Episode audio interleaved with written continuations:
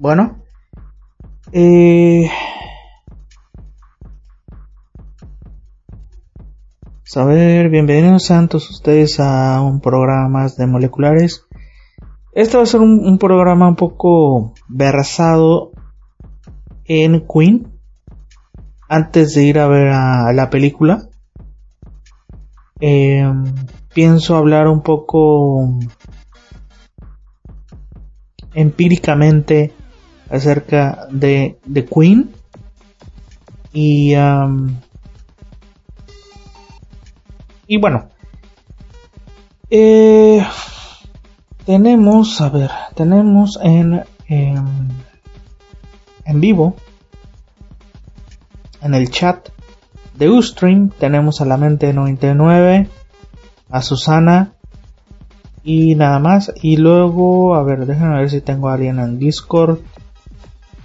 En Discord no hay nadie. No hay nadie en Discord. Y bueno, vamos a un poco hablar de Queen. Ahorita, obviamente, se está comentando acerca de la película. Por ahí estaba leyendo acerca de bueno, estaba leyendo algunas críticas así superficialmente, ¿no? Eh, tratando de no... de leer partes y no leer completamente todo. Eh, es decir, leer cosas y cuando aparezca algo este, que pueda desvelar la película, eh, me salto, ¿no? Pero estaban diciendo que la película es muy rápido, o sea, es muy rápida, que pasa todo rápido, está muy acelerada, creo que a mi parecer eh, esos son ondas de edición. Em, esta película tuvo un conflicto increíble, ¿no? O sea, creo que desde el 2010 estaba, se estaba gestando y cambiaron de director como dos o tres veces. Este, creo que estaba Dexter Fletcher por. Está, pasó por ahí John Carney también. Inclusive este güey, el Sacha Baron Cohen, que iba a ser de Freddie Mercury, que al final fue Rami Malak, el actor Rami Malak, que interpreta Freddie Mercury. Eh, Sacha Cohen quería ser un, un, Freddie Mercury un poco más transgresor y no tanto fantasioso, no tanto hermético, también cuidado. No quería mostrar ese, ese, ese Freddie Mercury real, ¿no? Como era, que era un hijo de puta, un, pretencioso, un, tipo que mm, introvertido, pero también extrovertido, un tanto bipolar, con perfiles eh,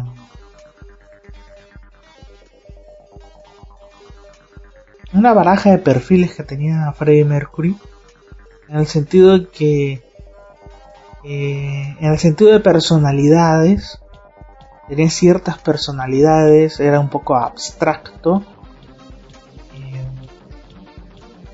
voluble, un tipo que, que obviamente eso lo manejó muy bien dentro de, Queen.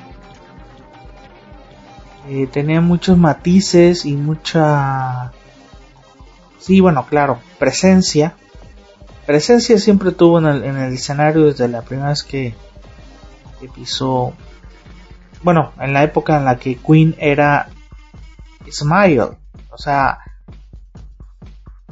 eh, la, la, banda está de, de Mike, Tyler eh, y Tim, que no recuerdo, no sé si se llamaba Bruges o una cosa así, se llamaba Tim, el, el, vocalista de Smile, la primera banda antes de llamarse, antes de llamarse Queen.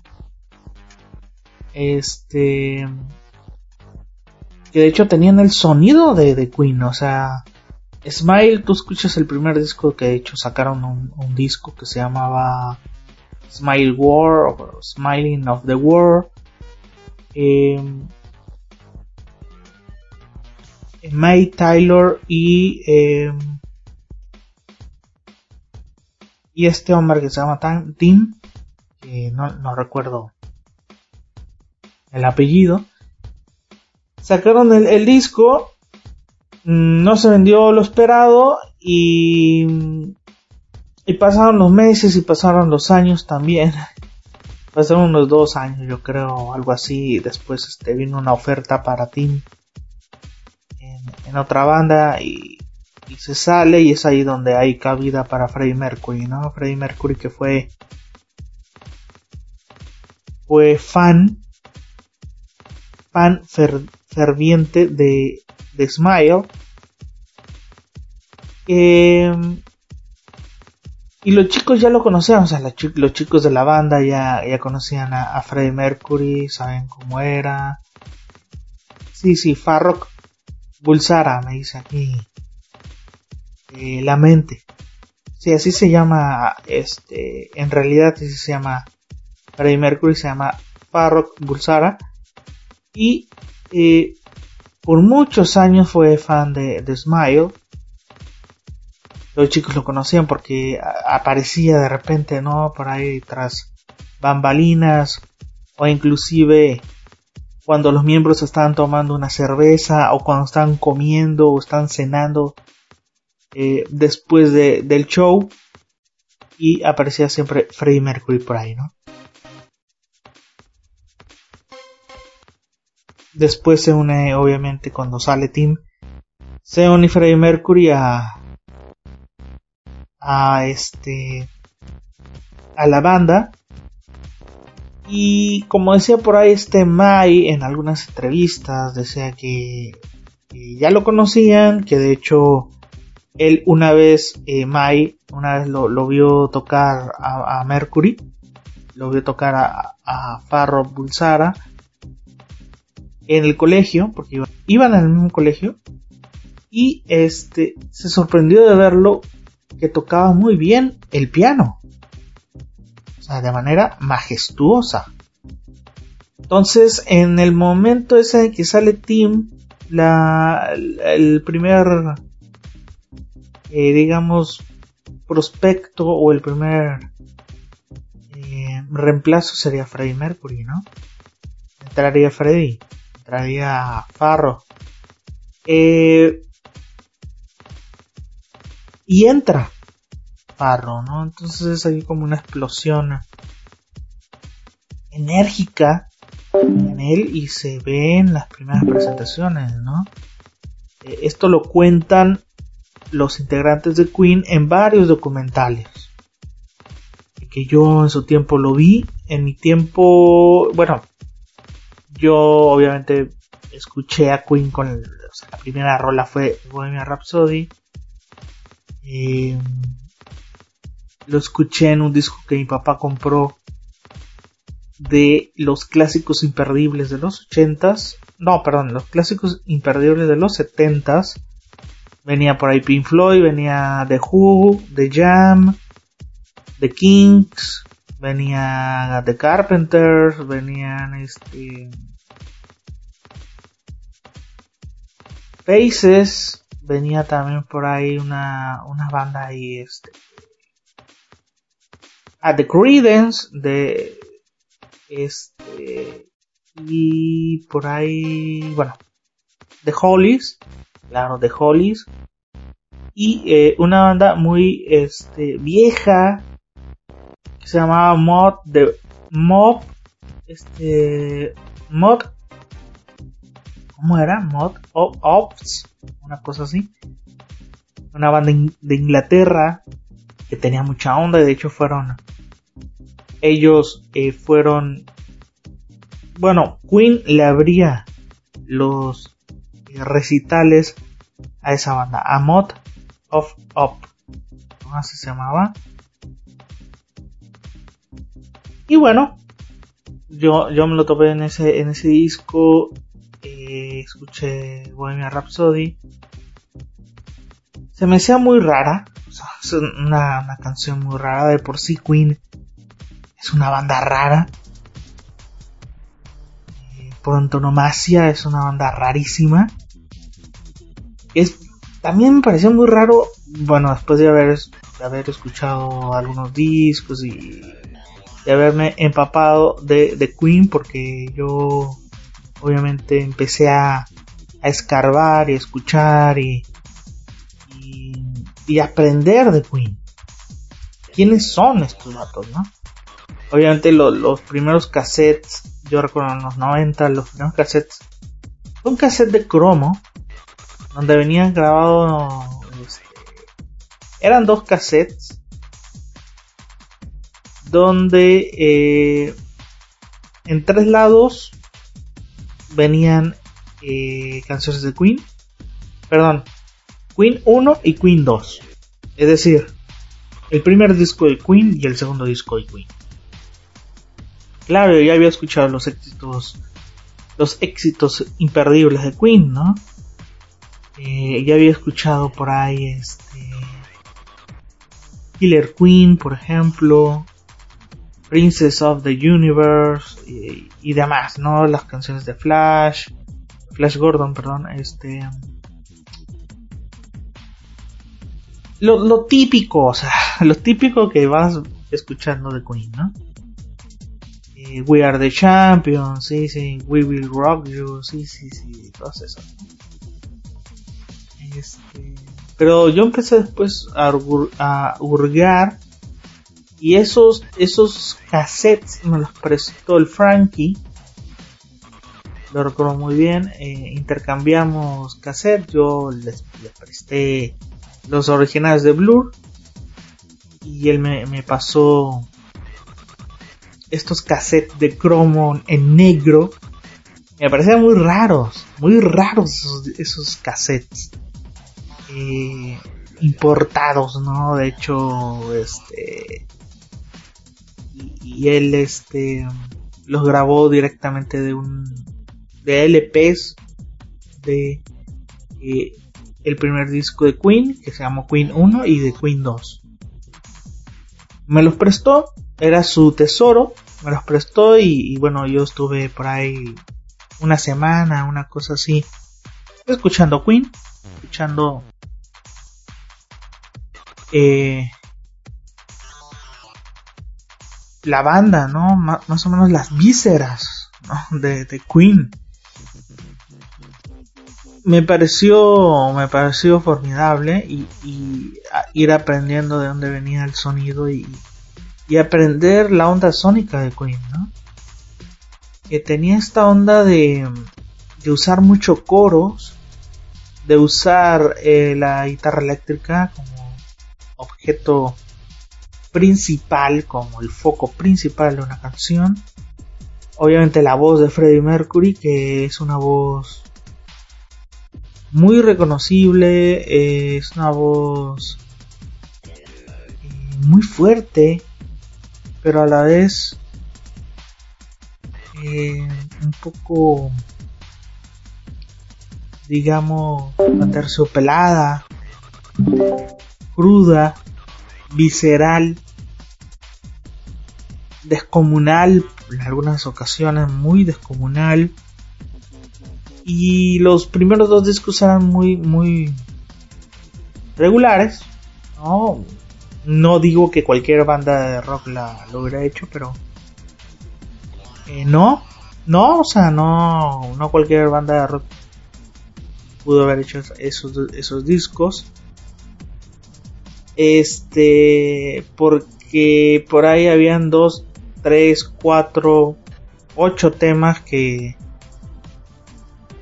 eran re jodidos, es decir, difíciles de, de, igualar, ¿no? En algún sentido, sobre todo esos coros. Y yo recuerdo canciones como The Night Comes Down, ¿no? Seven Seas of Rivers, eh, no sé. Keep Yourself Alive, no sé, ¿no? Eh, o sea, primeras canciones de los primeros discos de Queen. Em, después en el 93, 94 tuve la oportunidad, la, la grata oportunidad de eh, que me prestaran dos amigos, me prestaran el eh, Attack y el y el grandioso, el mítico, el, maravilloso A at the Opera. Que ya estamos, bueno, cuando estás hablando de Sheer, Sheer Heart Attack, es un discazo. E, e, es, un super disco, aunque eh, aunque no no viene este la rola que lleva el nombre de, título del disco. Pero habían rolas que, eran muy buenas, o sea, Brickton Rock. Eh, aquella que se llamaba este, a ver si no me equivoco, Break, Brickback That Learner, una cosa así, ¿no? Eh, Stone Cold Crazy también estaba por ahí. Y, y no recuerdo cuál otra más, ¿no? Sheer Hair Attack no venía, o sea, esa, esa rola no venía ahí. Eh, la sacaron después, en otro disco, casual. Este, recuperado por Taylor. Taylor recupera la rola y, es una rola medio punqueta que eh, y parece entonces creo que Freddie Mercury quería que Sid Vicious, sí, Sid Vicious, el de Sex Pistols, la cantara, ¿no? Pero las bandas, las bandas punk agarraron a Queen de su tortita, ¿no? Siempre en aquella época fue Queen objeto de burlas por parte de los de los punquetos, sobre todo los punquetos de los punks. Y la prensa nunca le gustó Queen o sea, la prensa británica nunca le gustó Queen. La prensa estadounidense se preguntaba qué, qué putas es Queen. O sea, eh, Queen aparece en el 75, 76 con eh, Bohemian Rhapsody. Una, una canción súper ecléctica, sónicamente difícil de descifrar y ya no les hablo de, este, de la letra que es que es una obra de arte, o sea, toda esa eh, es una obra de arte, pero la prensa no los tomaba en serio. O sea, la prensa vio en ese como un, one hit wonder, ¿no? como se conoce actualmente one hit wonder, el un single y se acabó la, la y se acabó la banda, ¿no? Fue como un un golpe de suerte. Pero años después eh, de los éxitos que tuvieron y todo, la prensa se preguntaba qué era Queen, ¿no? Queen, a ver. La prensa estadounidense se preguntaba, Queen, ¿qué, qué, quién putas es Queen? ¿No? Eh, es una banda de cuatro tipos, o sea, no hay una mujer. ¿Por qué se llama Queen entonces? Entonces ya, ya entraban los prejuicios a, la sexualidad, ¿no? Siempre fue tirado así. Prensa británica y prensa estadounidense. Eh, en primera, como les decía, la banda se llama Queen y no hay ninguna mujer. Raro. Después hay un disco por ahí que se llama Jazz, ¿no? Y, Queen no tiene ninguna rola en ese disco en concreto que comulgue o que, obtenga, tenga jazz. Eso era muy raro. ¿No? y luego de repente sacan Another One Bites the Dust una rola disco hall que mezcla el funk y era Queen. o sea, A ver, Queen, que años después, o sea, años antes, perdón, habían traído rap, este Bohemian Rhapsody. Eh, siempre, siempre he tenido ese problema con inglés. Siempre he dicho Rhapsody Bohemian, no sé por qué. Pero bueno, este, me disculparán todos ustedes. Eh, Bohemian Rhapsody, Bohemian Rhapsody. Era una banda muy rara para los estadounidenses. Eh, ya lo decía, prejuicios este, sexuales luego, luego, ¿no? La sexualidad de Freddie Mercury, que es, gay, es trans. O sea, de todo, ¿no? Le decían a Freddie Mercury. Y eh, ah, fíjense que mm, obviamente en la época en la que yo estaba escuchando, hurgando de Queen, ya había muerto Freddie Mercury. Freddie Mercury murió en el 91 y este sí me tocó, pero yo creo que como a los dos años me cayó el 20, ¿no? De escuchar a Queen, porque se sonaba mucho Queen en aquella época. Y es ahí donde empecé a hurgar, ¿no? Eh, contra este me pasaron estos dos discos en, en, este, en nuestros cassettes de cromo. Después tuve la oportunidad de escuchar el, Cheer Heart Attack, que es muy buen, muy buen disco. A Night at the Opera, que es maravilloso, ¿no? Una onda rarísima siempre, space rock, opera rock, rock, eh, una que otra, eh, digamos, rola pop edulcorada de alguna manera con el Avant Garden y así, ¿no? Es un disco muy muy bueno, el eh, at, the Opera eh, y el A Day at the Races que para mí sigue siendo A Night at the Opera pero una segunda fase, ¿no? Que, que bueno ahí ahí salen rolas como Somebody to Love y, demás, ¿no? Eso es. Yo creo que ahí, en ese momento, Queen ya despuntaba.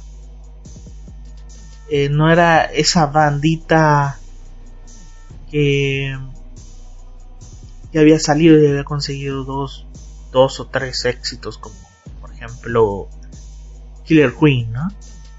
Killer Queen que fue por años adorada. Creo que también tuvo de éxito Seven, Seven Seas of Reyes. No, no, no, no recuerdo si también fue un éxito temprano de la banda.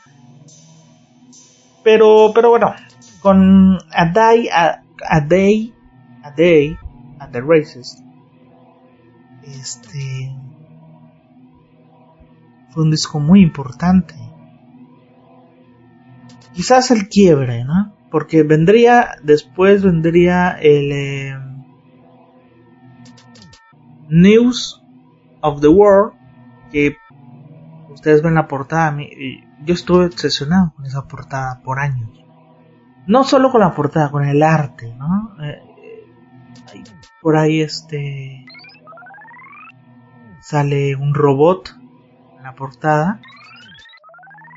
No sé si yo lo veo un poco como triste, como de alguna otra forma, aunque es un robot que no, no, no presenta ningún tipo de, de expresión corporal, es un, es un robot que sí, o sea, se ve insípido, pero yo y, esto me ha tocado con otros amigos, ¿no? Que lo ven de otra, de otra forma, ¿no? Robot asesino en algún momento. Recuerdo a alguien que me había dicho que se había identificado un poco con el robot. Pues este. En el sentido de que era un poco inconsciente en lo que estaba haciendo. Eh, yo, yo por otra parte lo, lo veía más en el, eh, en el sentido de de haber torturado a la banda, ¿no? Ahí aparece Prime lastimado y LOL, el resto cayéndolo así. Eh, un gran disco. Aquí empieza a salir May y a salir Taylor y a salir Deacon. perdón, con rolas. Empiezan a inmiscuirse más. Cada vez más. Eh, aquí empiezan los roces también. Empiezan las peleas. Eh, empiezan ya a putearse también en vivo, empieza, los conciertos ya empiezan a hablar un poco más, ¿no? Empieza Freddy a, a decir cosas como que él era el dios del rock, que la prensa se la chupaba, que, o sea, un montón de cosas que, que decían, ¿no? Y saltaba la luz pública. Eh, es un gran disco, por ahí aparece We Will Rock You que la hizo la hizo May aparece We Are the Champion que la hizo Mercury luego Spread Your Wings que, la hizo la hizo este Deacon ¿no? con Taylor pero yo creo que está registrada más con Deacon ¿no? y luego aparece Jazz eh, un disco fulminante, es un disco muy bien, muy bien logrado, o sea, aquí ya es una amalgama increíble de, canciones y composiciones, por ejemplo, tenemos eh, la rola esta de Fat Button Gear, que buenísimo. Bicycle Race creo que también estaba por ahí. Eh, déjame checo. Bicycle Race estaba así, estaba ahí. Mm, habían canciones muy, muy buenas como por ejemplo el, Death on Time. In Only Seven Days, es muy, buena rola esa, la de Living and Living Home I'm Gacy. Y uh, obviamente la de Don't Stop Me Now, que es... Se volvió de un, de un día para otro eh, la rola favorita de todos, ¿no? La rola favorita de, los fans de Queen. Luego vendría eh, The Game. The Game eh, se convirtió en, disco de oro, platino, doble platino, muy rápido. ¿Por qué? Habían sacado la, la rola esta de... A ver, este disco lo, lo hicieron, eh, digamos, al ahí se va. Don't Try Suicide, Crazy Little Thing Called Love y eh, Play the Game. Las compuso Mercury. Este, Deacon compone el clásico Another One Bites the Dust. Y May May hace Dragon Attack, Rocket, eh, esa increíble que es este Save Me, la bellísima Sail Away, Sweet Sister, y Taylor con con este con Deacon hace eh, Need Your Loving Tonight y Taylor solo hace Coming Son, ¿no? Eh, es un disco muy bien equilibrado y aquí es donde cooperan todos por primera vez en la cuestión de, composición. Es un disco muy bien llevado. Este, perdón, The Game. The Game. Eh, ellos habían sacado la de Crazy Little Thing Called Love. Y como primer single les pega muy bien. De hecho, de nuevo, o sea, la prensa estadounidense de nuevo es como, o sea, what the fuck, están haciendo un rockabilly tipo Elvis Presley y son Queen, o sea, todavía más eh, confundidos, Los de la prensa estadounidense. Eh, después sale la rola de Play the Game, que no fue muy bien vista. Eh, a mí me parece muy buena, muy buena rola. Y atacan luego, luego de que hablan con Michael Jackson, eh, tienen algún tipo de giras y luego se topan con Michael Jackson por ahí. Y Michael Jackson escucha el disco y en otro día o al día siguiente o a días siguientes eh, habla con Mercury y le dice tienen que sacar ya pero ya o sea les dice Michael Jackson. Tienen que sacar Another One Bite de dos como single pero ya o sea lo tienen que hacer. Es, es una rola que aquí en Estados Unidos va a pegar. Y fue una locura. O sea Mercury y los demás nunca vieron la rola de Deacon como un single. De hecho, iban a sacar otro single. Eh, escuchando a. Eh, siguieron un poco el, consejo que les dio Michael Jackson. Saca Another One by the Dos y la prensa estadounidense se vuelve loca. Y ya no la prensa estadounidense, las estaciones de radio, la gente la gente de color sobre todo, ¿no? Que fue la que empezó a, escuchar a Queen otra vez, ¿no? La prensa estadounidense se vuelve loca como diciendo, ¿qué es esto? O sea, primero nos tocan un rockabilly tipo Elvis Presley y ahora vienen con una onda disco rap, house, punk. ¿Qué onda? O esta banda qué rara es. rarísima, rarísima. Y Another One Bites de dos eh, la rompió. O sea, la rompió desde que salió. Fue la más aclamada. Aparecieron en las listas nacionales, locales de Estados Unidos. La, la prensa era como... ¿Qué está pasando, no? Que, la prensa estadounidense, era como, esto es de loco, es un, Queen es una banda británica. ¿Cómo está en las listas locales, nacionales de Estados Unidos? Es una estupidez. Les decían los de la Rolling Stone, todos decían eso, ¿no?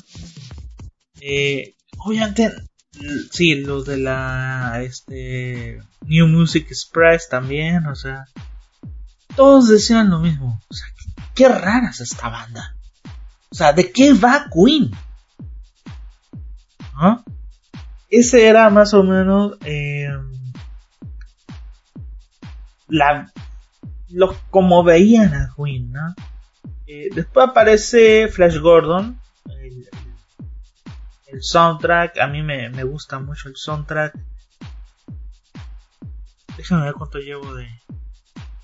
Bueno, llevo ya 30 minutos, increíble.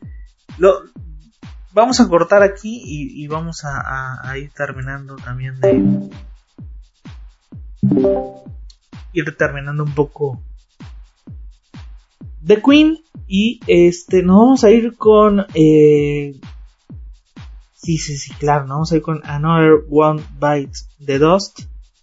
Un super clásico, un bajeo increíble de Deacon. Que después este apareciese con otra rola más adelante en la carrera de Queen.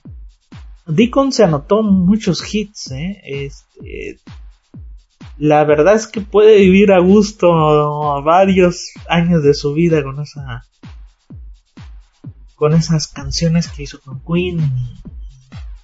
Y, bueno, vámonos, vámonos con, con este super clásico. Y ahorita regresamos con más aquí en Moleculares.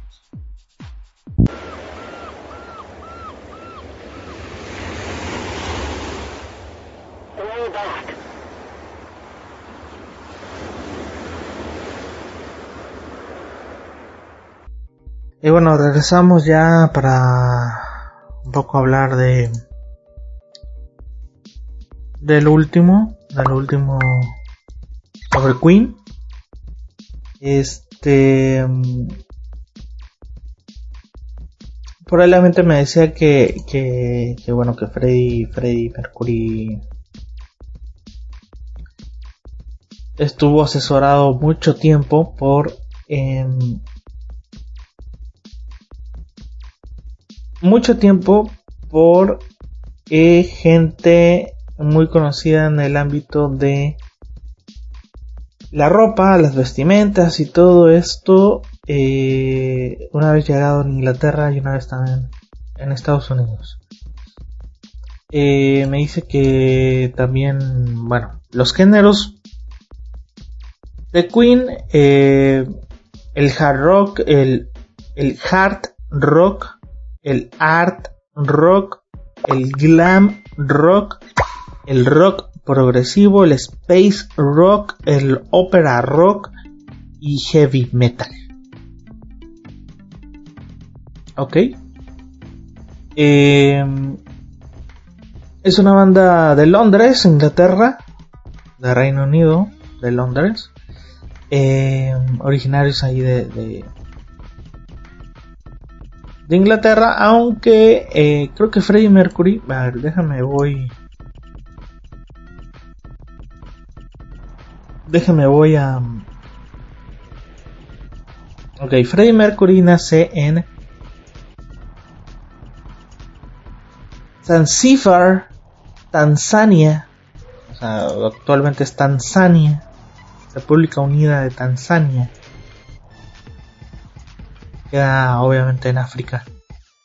Eh, nace en el 46, muere el 24, 24 de noviembre de 1991.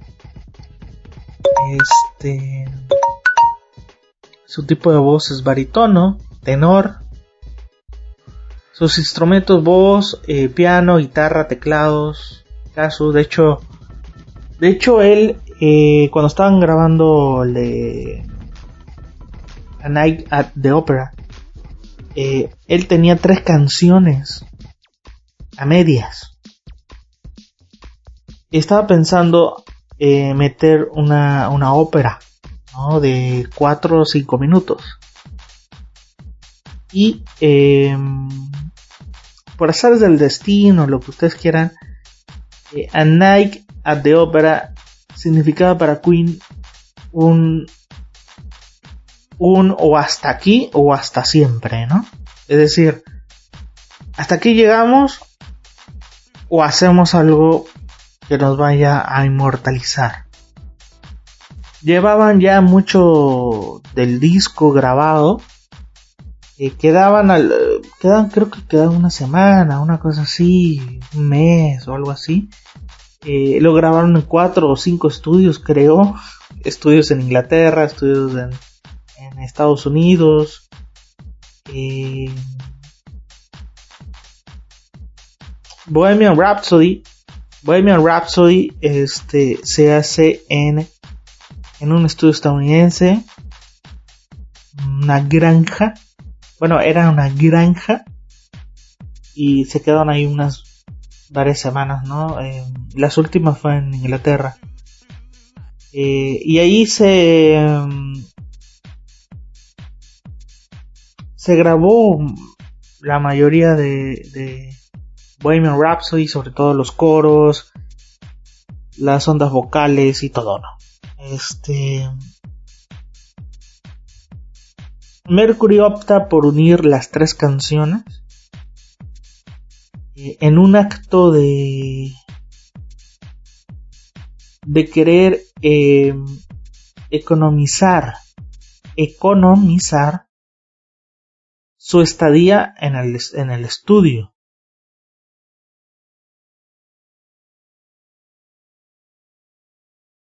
y une las tres canciones. Todo estaba en su cabeza, no, no había nada anotado. De hecho, llegó a componer la canción, la canción, la canción en lo que es este parte final.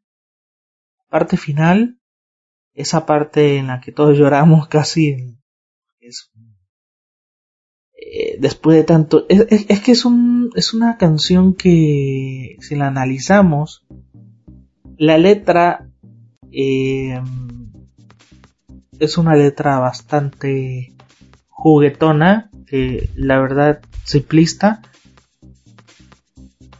Simplista pero con un trasfondo sexual en la identidad y que abarca la personalidad, los, los perfiles de, de Freddie Mercury, ¿no? Eh, un asunto de, de, o sea, inicia la, la, la rola con un asunto de pregunta, ¿no? En cuanto a la realidad, qué es real, qué no. Después empieza un poco con el asunto del, del, o sea, de haber asesinado a un hombre. Y esto ya es una evocación a la sexualidad de Freddie Mercury. Joder, ya no tiene nada que ver con la sexualidad. Es más, el asunto de encontrarse como humano, ya no como un hombre, ¿no? Como humano. En un planeta, ¿no? Este. Obviamente. Obviamente. Lo de la mamá es este. Es un asunto de. De lamento. Pero también un asunto de. De ser lo más brutalmente honesto eh, se despliega el asunto de la ópera, era algo que él quería y y como fue de mm, o sea, quiero imaginar eh, eso de la ópera lo sacó en el mismo ahí mismo, o sea, en caliente como, como decimos aquí en México, en caliente, o sea, lo sacamos de una vez, o sea, como sea. Y es una eh, es un juego de palabras eh, sin sentido que realmente tiene sentido dentro de la canción, ¿no? Algo sin sentido que tiene sentido dentro de la canción, así. O sea, así es esa canción. Eh, y, es tomado a burla también, ¿no? Por parte de Freddie Mercury. voy a hacer esto y punto. Eh, no me preguntes de dónde salió, no me preguntes eh, si existe o no existe la palabra fandango, por ejemplo, ¿no?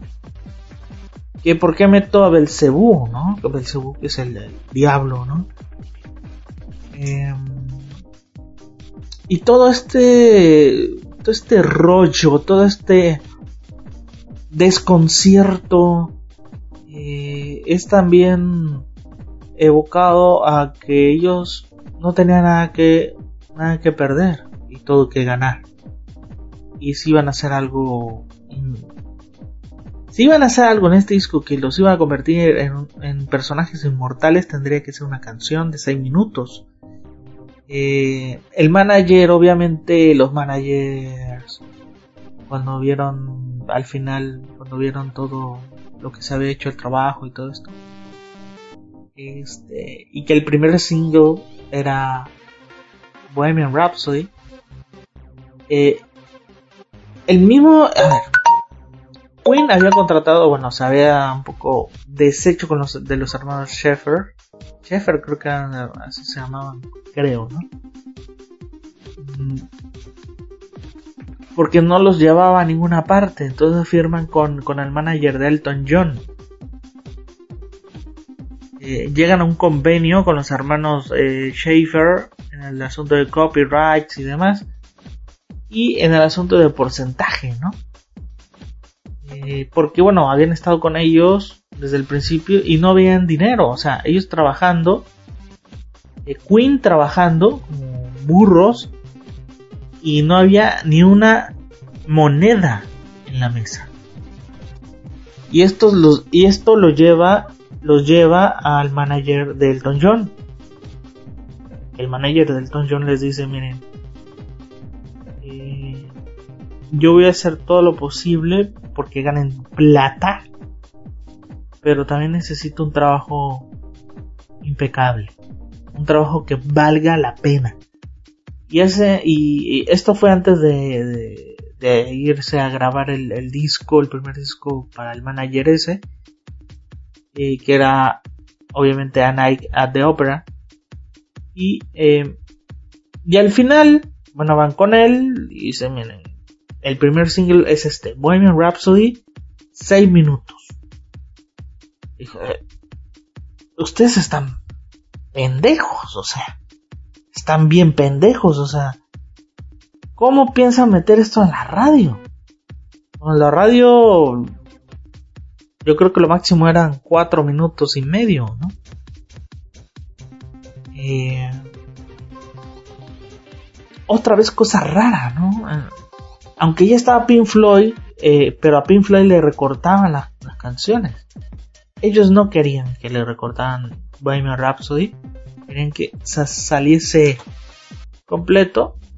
Y llega por ahí este. Este. Llega por ahí un presentador. Un presentador de. De una radio. Déjenme ver, déjenme ver es que lo estoy, buscando el nombre. Creo que creo que era. A ver, a ver, a ver. Que se hizo muy amigo de ellos. Y que, bueno, aquí no lo encuentro. No encuentro, a ver si. A ver si por ahí este la mente me ayuda.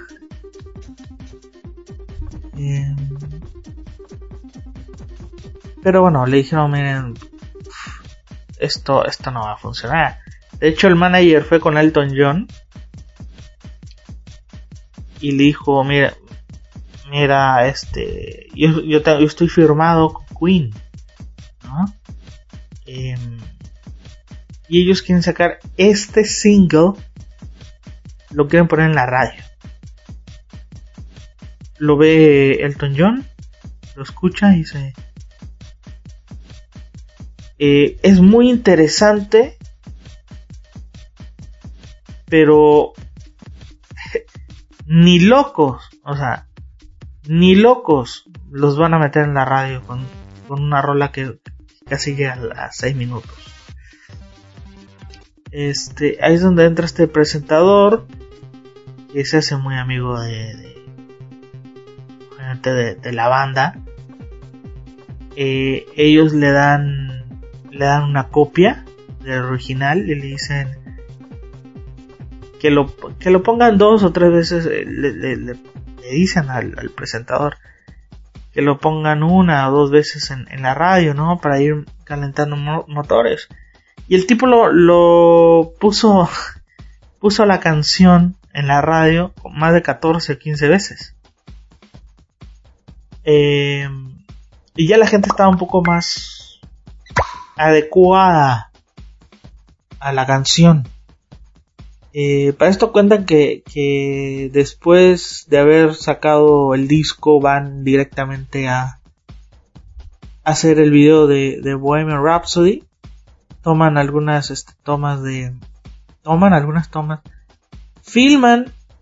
Hacen tomas de los conciertos de Queen.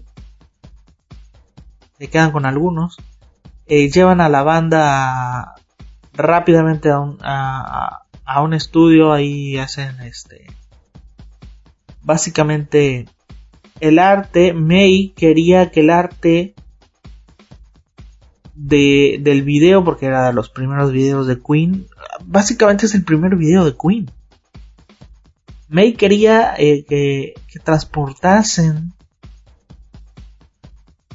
la carátula de Queen 2 al video. Querían, May quería que, el video empezase así, para que la gente eh, viese que Queen era básicamente estos cuatro rostros eh, saliendo de la oscuridad y viendo hacia, hacia hacia el cielo eh, bajo un reflector, ¿no? Eh, eso fue eh, lo que ellos, lo que May quería, como una identificación de la banda, o sea, que el público dijera, esos son Queen. Mm, sobre todo del, creo que habían tomado habían tomado es, esa digamos ese ese estilo ese arte de una fotografía de, de una actriz muy famosa una actriz este francesa muy famosa eh, no es este por aquí me está diciendo. Me está diciendo la mente que. La actriz era Marlene Dietrich, que era francesa alemana.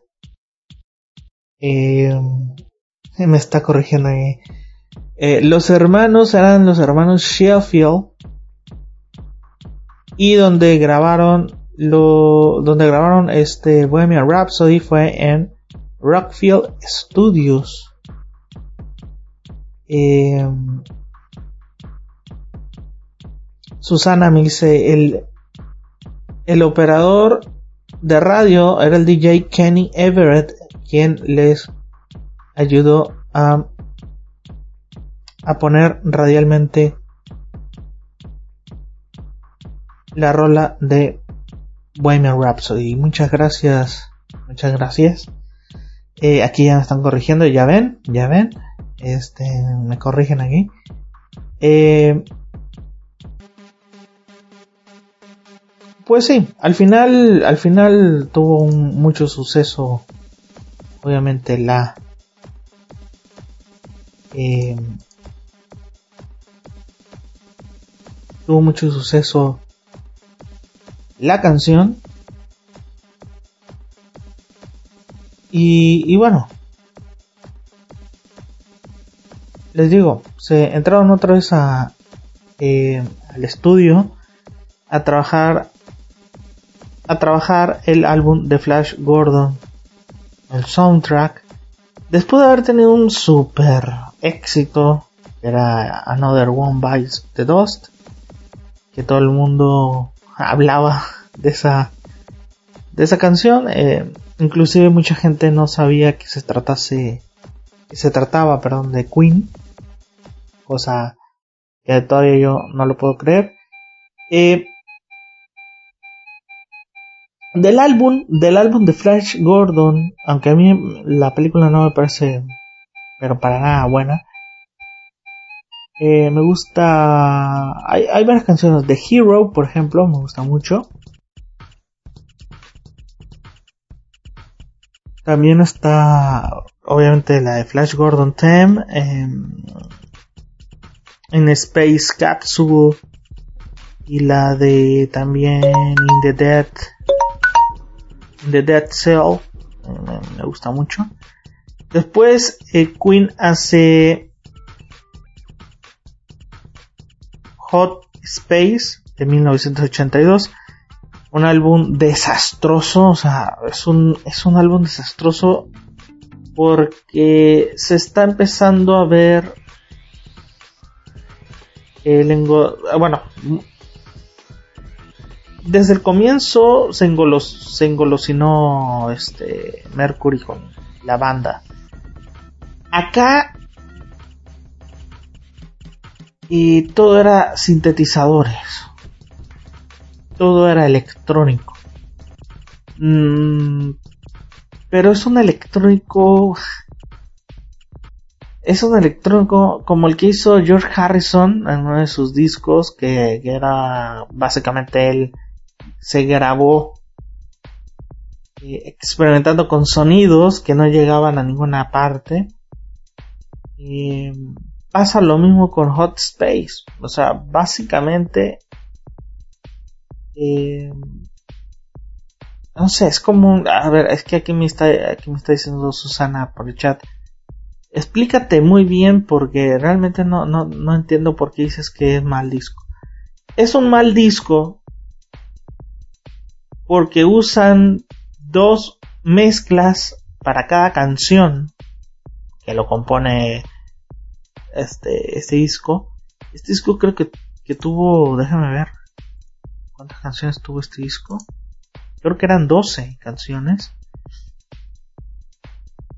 Pero básicamente en cada canción era, eran dos mezclas. Y, y un Freddie Mercury escaso, precario de letras.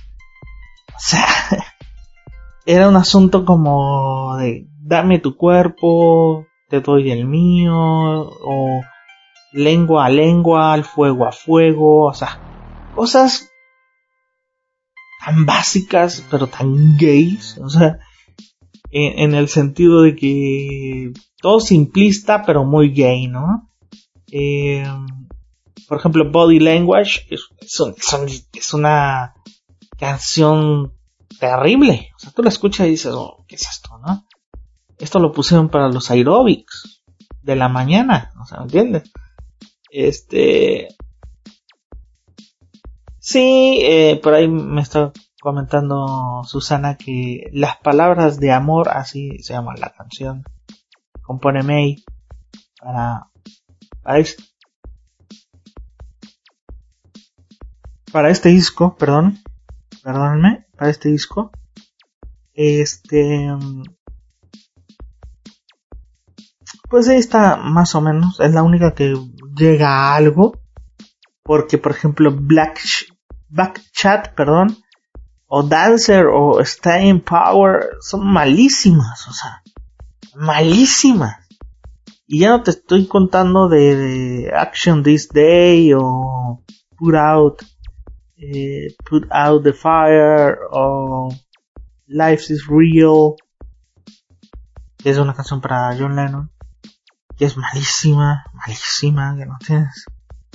Este, ahí sobre todo en esa canción se ve que las letras son precarias para, para Mercury, eran letras que eh, lo que caiga y, que rime sirve, básicamente. No está muy bien pensado. El, el asunto de materia gris está perdido en Hotspot, en Hot Space, perdón. Después, este, ya el último porque creo que están grabando en el en el estudio de Music Musicland eh, que quedaba cerca donde vive David Bowie. David Bowie iba mucho a, Musicland Studios. Eh, daba vueltas ahí y todo. Este supo que Queen estaba haciendo un disco ahí se para, habla con ellos por primera vez, o sea, para ver qué tal, ¿no? O sea, a, ver si congenian, platican un rato, comen. Eh, para esto Deacon había tenido ya una línea de bajo, eh, pero no no la había grabado ni siquiera escrito. Cuando se fueron a comer con David Bowie. Eh, en esa plática dicen, bueno, pues tenemos una línea de bajo, o sea, como cimiento para una canción. Y es, es muy buena. O sea, ya la escuchamos, está muy bien. Cuando vuelven al estudio, Deacon les dice, pues, ¿saben qué? No me acuerdo de, de la línea del bajo, o sea, realmente no me acuerdo. O, o una de dos, o estaba bien drogado Deacon, o estaba súper tomado. Eh, o de plano la amnesia le, venido, le, vino muy fuerte, ¿no? Entonces, sí, de hecho, este, dice la mente, es la única canción en la que la componen todos, todos los de Queen. Sí, es verdad. Eh, David Bowie, pues David Bowie, ya saben, ¿no? O sea, puso todo de Bowie en la cuestión lírica, en la cuestión de cimiento lírico de la canción. Eh,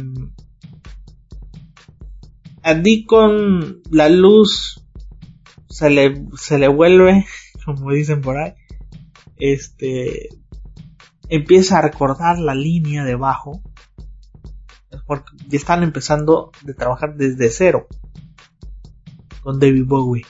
David Bowie tenía eh, tenía un par de letras por eh, guardadas, obviamente lo usó para esto.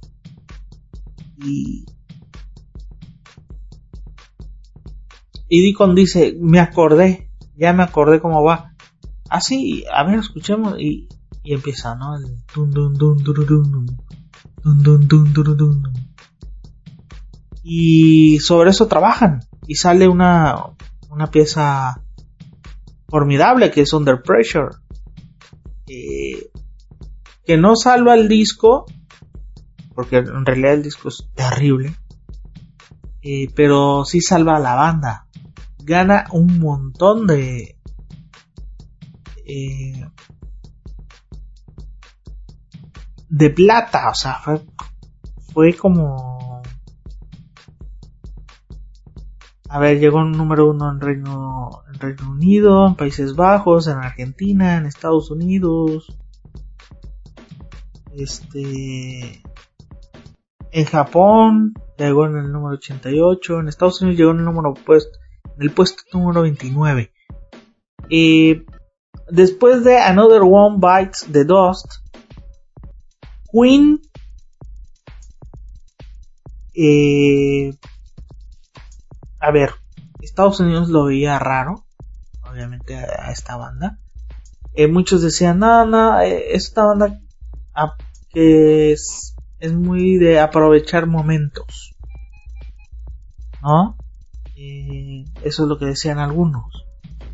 Este, aprovecha tal moda y la lleva a cabo y, y saca un, un single y con eso viven, ¿no? Eh, y también había mucho mucho prejuicio, discriminación hacia la onda sexual de, eh, pero también eh, Queen hace un concierto, creo que en Sudáfrica, que lo malintencionaron ese concierto. No Queen, sino la prensa y todo lo, anexo y todo lo, todo ese dinero generado en ese concierto se se malformó, se malgastó y se mal de todo se malinterpretó en todo sentido, pensaron que, lo había hecho la banda, que, esto y que el otro. Eh,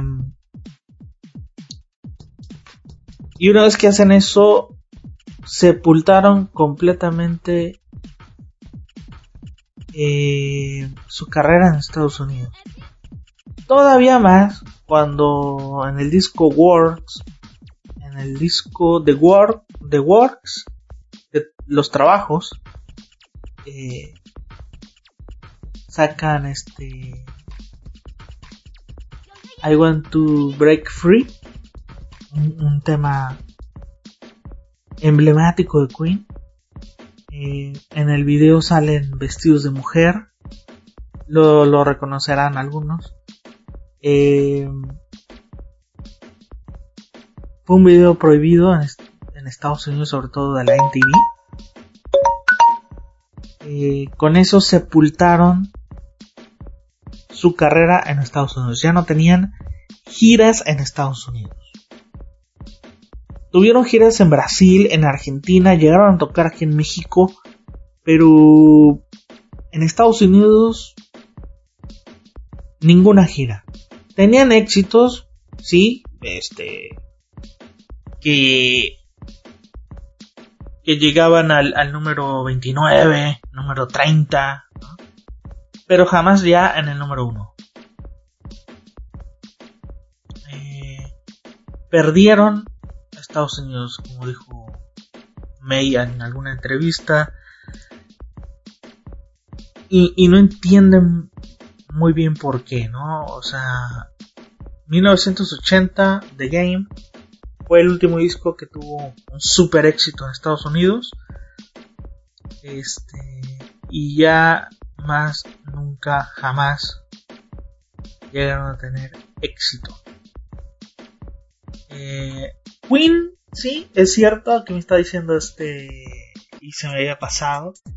Queen eh, era una banda que sacaba cada año un disco. No sé cómo le hacían. O sea, la verdad es que yo no sé cómo le hacían porque eso es sobresaturarse, ¿no? En la actualidad esperas un año, te esperas dos años, porque, ¿por qué? Por las giras, o sea, sacas el disco y un año en gira, o un año o dos, y luego más presentaciones en, televisión y todo esto. Este, Queen no, Queen luego, luego iba a, a los estudios, ellos no tenían un estudio, sino que iban a a los estudios que pudiesen, en los horarios que pudiesen, grababan y obviamente se llevaban lo que habían grabado, ¿no? En tal estudio y lo trabajaban en otro estudio y, y así, ¿no? Entonces era como, cada álbum era como cuatro o cinco estudios, ¿no? Envueltos ahí mismo. Yo creo que no, los títulos de, la, de los discos no, no, no se pensaban mucho. Era de, ok, ¿qué tal te suena jazz? No, pues sí, está bien, hay que ponerlo, aunque no venga ni una nota de jazz. Este, ¿qué tal The Works? ¿Por qué The Works? No sé, pues me parece algo raro. Ah, bueno, hay que ponerlo porque Queen somos raros, tenemos que, ser raros en todo, en todo sentido, ¿no? Eh, cosas burdas, ¿no? Los, los, los, títulos de los álbumes después de, de The News of the World. No sé qué les pasó, o sea, realmente, Jazz, The Game, Hot Space, The Wars, A King of Magic, The Miracles. Eh, Innuendo fue fue ese último disco elaborado por Queen. Tuvieron, sí, tuvieron,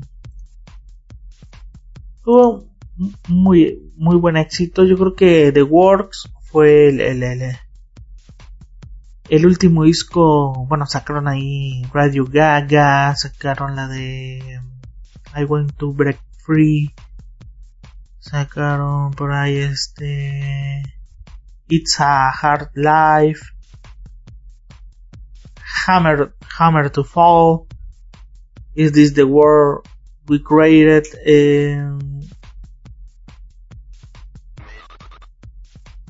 Machines también estaban ahí.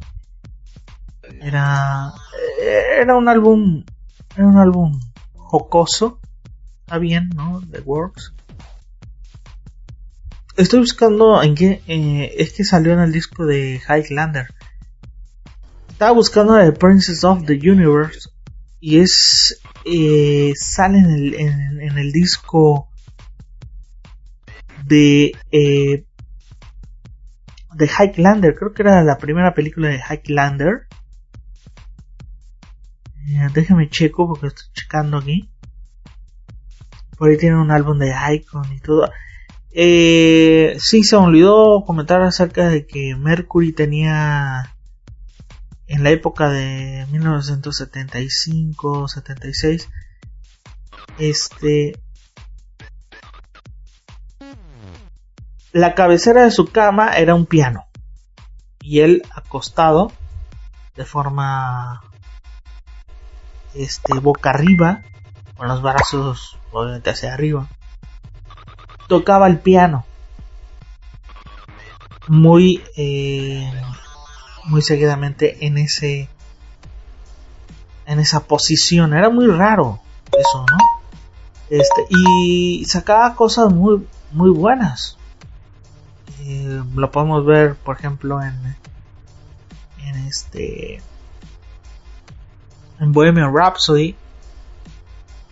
Bohemian Rhapsody Bohemian Rhapsody lo, lo podemos ver ahí el, el, es que también la hora ya son como las a ver son es la una es la una de la mañana yo la verdad me llego a dormir a las 11 entonces ando con que uff eh, pero quería sacar quería sacar este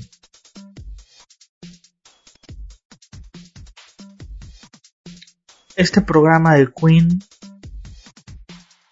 y bueno, creo que lo logré sacar. Eh, es una señora banda, Queen. es una banda como muy pocas. Y, de aquí que salga otra van a pasar 20 años. Entonces, eh, por eso se valora mucho este tipo de bandas. ¿No? Eh, aparte de, bueno, los, los éxitos que tuvieron. Eh, y, bueno, el, gran frontman que fue Ray Mercury fue un, tipo enérgico, distinto, eléctrico. También era, o sea, se comunicaba mucho con el, con el público, hacía que el público participase en los conciertos de alguna forma. Eh, también la banda estaba muy preocupada con eso, ¿no? El público se mantenga en esa fantasía, en el delirio del recital, ¿no? Que era muy importante para Queen eso. Entonces por eso también armaban el asunto teatral y, y demás. Eh, parece una banda muy muy versátil, dinámica. Eh, una banda que cojonuda.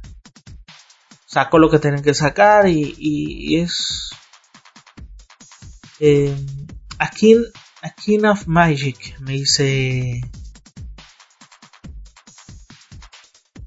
me dice a la mente A King of Magic fue el disco en el que sale Princess of the Universe Aparte que fue retomado para la serie, no la película, sino la serie de Highlander, protagonizada por Adrian Powell. Muchísimas gracias aquí a, a la mente, que yo sé, yo estoy muy seguro que Sergio jugó, pero el hijo de puta dice que no.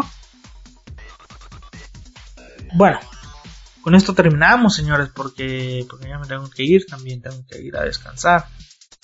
Eh, y pues esperando, esperando mucho la película. Eh, no soy fan, fan, fan, fan de Queen. Me gusta más Pink Floyd, me gusta más este, Led Zeppelin, me gusta mucho más The Kings. Inclusive The Jam me gusta mucho. Este Jimi Hendrix me encanta. Jimi Hendrix es un hijo de puta. Eh, Iggy Pop. Y, y, todos estos, ¿no? Eh, pero. Pero. Me encanta Queen. Me gusta mucho. Eh, y yo soy muy de. Soy muy este melómano. Me gusta mucho buscar acerca de las bandas, porque esta banda es tan adorada, porque esta banda es tan importante en el mundo de la música, porque es lo que es. Y, yo en su momento, en los noventas, cuando estaba también escuchando, no sé, las bandas que iban saliendo, ¿no? En, en aquella época, también escuchaba eh, los clásicos de Big Bowie, Queen y Pink Floyd y todos los demás que, básicamente son la influencia en el, en el torrente sanguíneo del rock anglosajón y, latinoamericano, claro. Nos vamos a despedir con Bohemian Rhapsody. Vamos a ver con esta rolota. Eh, y nosotros nos veremos después en algún otro momento aquí en Molecular. Nos vemos, cuídense.